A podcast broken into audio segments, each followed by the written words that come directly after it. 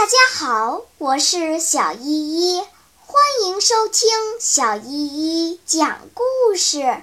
今天我要讲的故事是《捣蛋鬼日记》。十二月五日，校长的来信。爸爸妈妈离家五天，今天总算回来了。大家脾气都很坏，我申辩也没有用。反正大家的火都朝我身上发泄，翻来覆去的说我是个坏东西，是个不肯悔改的孩子。好事到我这儿就变坏了，因为稻草人的事儿，爸爸训了我一个多小时。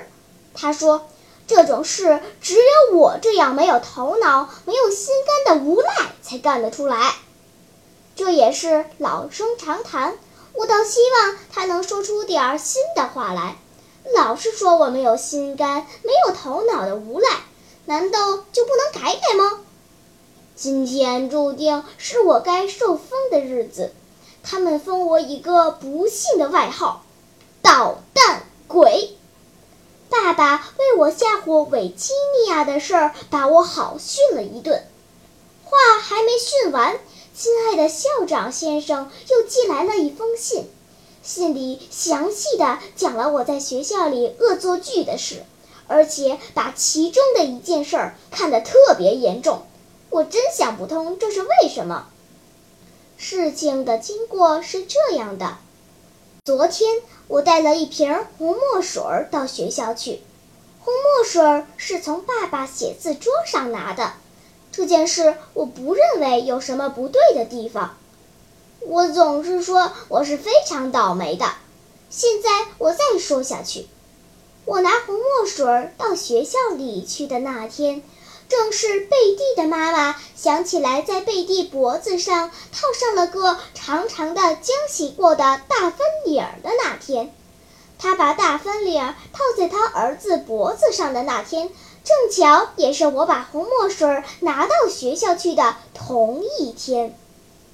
不知怎么搞的，我起了个念头，想在贝蒂的翻领上写点什么。翻领又大又白，而且浆起的发光。我用笔蘸上红墨水，在他的翻领上悄悄地写了几句诗，他却一点儿都没感觉到。诗是这样的。不许说话，不许动。要是肌肉看见了，又得挨油煎。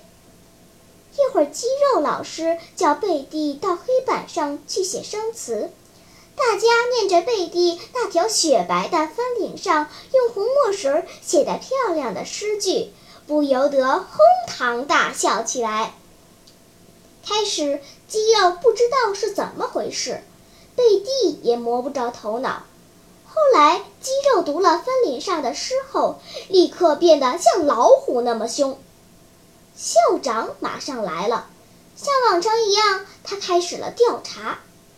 这时，我把红墨水藏到课桌里，但校长却要检查坐在贝蒂后面的每个人的铅笔盒，这是不可容忍的。因为搜查其他人东西这种情况，只有发生在未受过良好教育的家庭里。结果他发现我的笔尖沾有红墨水儿，我就知道是你干的。校长冲着我说：“上次把胶放在贝蒂椅子上的也是你。好啊，你小心点儿，我要惩罚你。”因为这事儿，校长给我们家寄来了报告书。你看见了吗？你看见了吗？